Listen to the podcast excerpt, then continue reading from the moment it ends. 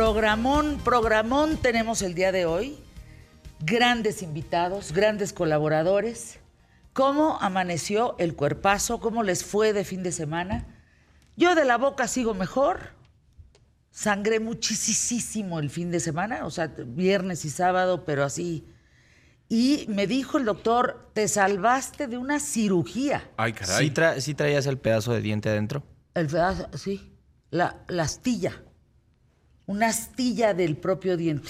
Con razón, traías No, tan no, no, inflamado, no. claro. Fíjense cómo una bobada puede resultar en algo que, que tan complicado. Eso es lo que estábamos platicando. Cuando no medimos la fuerza humana de nuestra mordida, lo que puede llegar a ser. Si somos capaces de triturar y, como si fuera nada una carne, un pedazo de carne de otro ser humano, de- digo, de otro ser humano, perdón. Guácala, ya está como Carlos, No, no, ¿cuál de otro ser humano? de los Perdónenme. De una, de, de otra especie, de un animal, Sí está canijo. que vamos a poder Pero hacer fíjense, lo, lo que creo que vale la pena es detenernos rápidamente en una reflexión. Hay bobadas que te causan cosas impensables. Bueno, Me habla Lisette, por ejemplo, ¿no? De mamá mía. Me dice, perdóname, no me pude presentar el viernes con ustedes, discul- me caí de dos escalones. Un esguince, me enseñó la foto, un esguince horroroso. bueno, Benito Castro. Benito Castro, La beba. la beba. Yo que estoy comiendo con luz macetina, que me muerdo y se convierte. Bueno, tenía yo un evento para mí importantísimo, una primera comunión el sábado, con unas ganas de ir, porque de veras es una gente que quiero mucho y que estoy siempre agradecida a mi jefazo. No pude ir.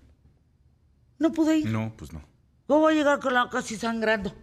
No, Ayer, estaba grave. Pero no, que, no a ver, era cuenta, cualquier te, te abrieron y luego te limpiaron. No, ¿o me cómo tuvieron fue? que limpiar, me tuvieron que, que acá en la parte de adentro, eh, como rasparme un poquito para poderme quitar como las, como si fueran esquirlas de un vidrio, pero como, como de diente. No, horrible. ¿Qué, qué es eso? Es un detalle tan tonto, morderte comiendo. Me automordí. Es que me sigue dando risa, pero de verdad. No, bueno, está bien dicho. Vemos, vemos las imágenes ¿no? de- de- del programa del viernes y está preocupante. No es, no es nada. Ay, ay. De verdad, y los, y los que tuvimos la oportunidad de verte, sí, sí, nos asustamos. o sea, fuera de la risa que pudo llegar a causar, porque. Es que fíjate con lo que dices, o sea, los accidentes, ese tipo de accidentes suceden. Miren, mis papás, mi mamá y mi papá andaban en motocicleta. Grandes, grandes corredores de, de motos y de... De veras, no se imaginan. Un día se van a Veracruz, me hablan que mi mamá está en urgencias porque se cayó de dos escalones en el hotel. ¿Estamos? Llego al hospital con el doctor Brock en urgencias, veo a mi mamá y dije, claro que no, se cayó de la moto. O sea, me están mintiendo, ella no se pudo haber caído. Estar como está, y- como está y caerse dos escalones, claro que no. Morada, tengo la foto, la voy a buscar y con el respeto que ella me merece, se las voy a enseñar. Morada del pelo al pie. y sí fue se de la moto. rompió, no, de dos escalones. Bueno, este, se esto ya es un la poquito madre. más. Mi esto ya es- madre se rompió la madre. Esto ya es un poquito más personal, pues se los cuento porque tenemos toda la confianza del mundo con el público más inteligente, pero puede llegar hasta causar la muerte. Eh, mi abuelo del lado paterno falleció porque se cayó de frente de un escaloncito, no es broma. Eh, aquí no, en, Sí, no ni siquiera llegaba a escalón 10 Santiago. centímetros. Menos, nada, cinco una, centímetros. o sea, un desnivel. No pudo meter las No era, manos. no era un escalón, un desnivel. Cayó de cara y, y falleció por eso. Sí, bueno, hay quienes caen de espalda y se pegan en la nuca y sea, Bueno, tu abuelo, forma. igual paterno, eh, el- la persona a quien habla, a quien verdaderamente un ser humano entrañable, ¿por qué no un día estaba comiendo y se le fue un chícharo al pulmón? Si se te va un seguro, una pluma, una tapa, un algo inorgánico, es decir, que, que- que no te pasa nada. Pero se te va algo orgánico al pulmón y te puedes morir, porque se descompone. También estuvo a puntito. Yo ahorita, Eso, te digo, son bobadas, pero a mí es- me ha pasado alguna así, me quedé pensando. piénsenlo mientras arrancamos el programa, ¿les parece? Sí, me que está buenísimo hoy. Sí, ¿Sí? está muy bueno. ¿De qué vamos a hablar hoy? No, hombre, agárrense. Ahí les va. Ahí te va, Santiago. Vamos, ¿sí? Vamos hoy por el mejor programa. Solo hoy, quién sabe ayer, quién sabe mañana. Empezamos pie derecho. Ahorita me pongo tatitas chapitas porque, ajijo, me veo bien pálido. ¿Ah? Muy bien. ¿Ah?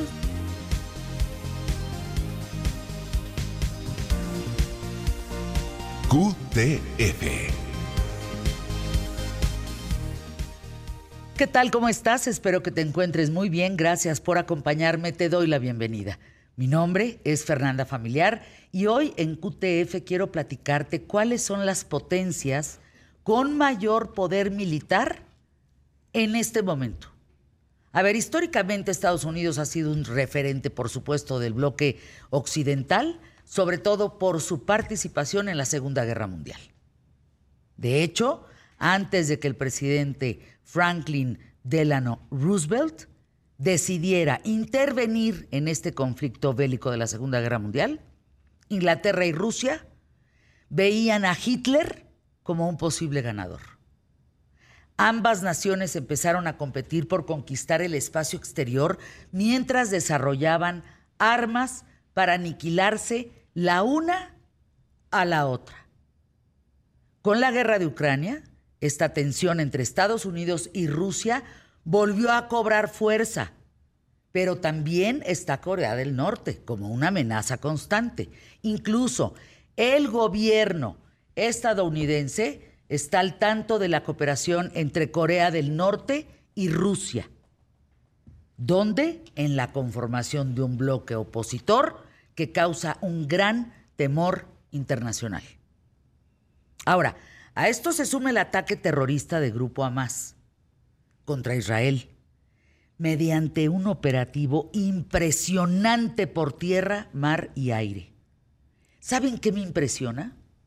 Ver en vivo las imágenes por la televisión, estar viendo la guerra en la televisión. Eso me parece, no podemos acostumbrarnos ¿eh? a, a, a, ver eso, no podemos, ahorita que están en CNN y en Fox, no podemos acostumbrarnos a esas imágenes. Sí, claro. De claro. ninguna manera. Eso es la guerra en vivo y a todo color. Fíjense, desde entonces tenemos un registro más o menos de 2.500 personas muertas. Más o menos 2.500 personas muertas. Estás hablando de más de 150 personas secuestradas. Por su parte, la respuesta de Israel contra los islamitas que dominan el territorio de Gaza ha provocado también cerca de 2.500 personas muertas, Emilio. Sí, es, es brutal. ¿eh? Con semejante panorama, millones de personas nos preguntamos, tal como pasó cuando estalló la guerra entre Rusia y Ucrania, ¿quién puede ganar este conflicto? Es terrorífico lo que está pasando. Ahora, basándonos en el poder bélico, el mayor referente es el Global Firepower, que desde el 2006 analiza la capacidad de 145 países para participar en guerras por tierra, mar y aire. En el ranking del año 2023, el primer lugar lo ocupa Estados Unidos, seguido por Rusia, China, India y Reino Unido, que está en quinta posición. Israel, ¿qué lugar ocupa, Emilio? El 18. El 18. Ocupa el lugar 18, considerado pues que las tropas donde se encuentran 646 mil activos, divididos en 173 mil militares activos, 465 mil de reserva y 8 mil paramilitares. Pero ¿qué creen? Israel también cuenta con 601 aviones, de los cuales, ¿cuántos son de casa, Emilio? 241. Fíjate nada más. 32 de ataque, 15 de transporte, 153 de entrenamiento, 23 de misiones especiales, 11 cisternas petroleros, 126 helicópteros y 48 helicópteros de ataque que serían los Black Hawks. 48. Nosotros tenemos dos. sí, no, nosotros ¿Cuántos estamos muy lejos. en México? Sí, no, no que nos regaló lejos. ahí del Estados Unidos. Ahí. son Esos me sobraron. reconstruidos casi, casi. Ellos tienen 48. En tierra tienen 2.200 tanques, tienen más de 56 mil vehículos blindados de combate, 600 dispositivos de artillería autopropulsada 300 de artillería remolcada y 300 lanzacohetes. Nada más estoy hablando de Israel, ¿eh?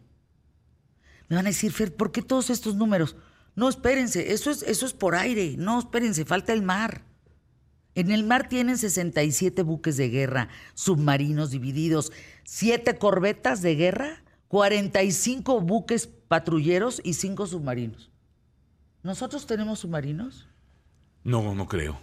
Fíjate nada más.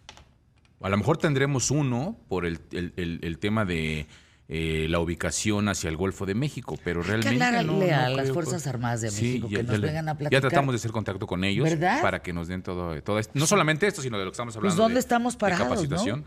Ahora, la defensa de Israel, ¿saben cuánto costó?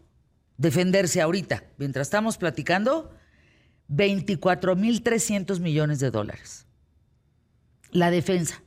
Y ahí surge otra pregunta. ¿Por qué es que Hamas logró sorprender a Israel si es bélicamente muy inferior? Los distrajo, hizo que se fueran para allá y entonces entraron. Sí, claro, claro, que además pues fue un ataque, como se dice, de esto de guerra de guerrillas, ¿no? Así, entrando en tono hormiga.